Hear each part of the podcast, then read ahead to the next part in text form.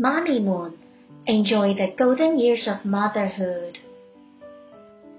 Mother Fox and Her Cubs by Amandine Momenceau. Publisher Thomas and Hudson. Lots of snow fell last night, but the sun is bright this morning. Where are my four little foxes? Here they are. Don't run too far, little ones. Oh no, I can't see them anymore. How do they disappear so quickly? Luckily, their fur is yellow and brown. The fur stands out against the white snow so that I can see them from a long way off. Oh dear, now where did they go?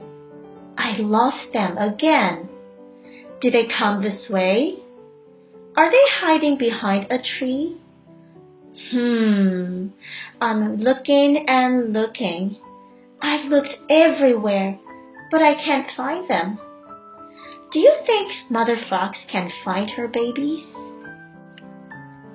Mother Fox looks all over the forest for her little ones, but she can't find one. Can you help her? I'm over here, Mommy.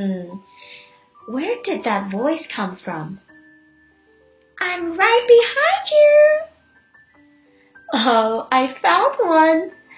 Let's keep looking for others. The forest is like a maze. It's easy to get lost here. I think I know that smell. Hmm, we must be on the right track. That's number two. Let's find the other two quickly.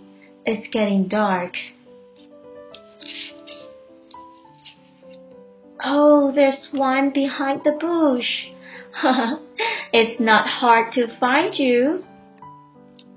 You were making such a noise. But where's the last one? Surprise, Mommy! I'm here too. Oh, I found all of you. I'm never far away from you, my little ones, Mother Fox says. Night has fallen. I know how much you all love to play hide and seek, but now it's time for sleep. They all curled up next to Mother Fox, warm and snug. Boys and girls, baby foxes are playing hide and seek in the snowfield. If you were the mother fox, how would you find them? Will you search for the yellow brown fur? Will you follow the footprint? Will you sniff? Will you find out the one that makes a noise behind the bush?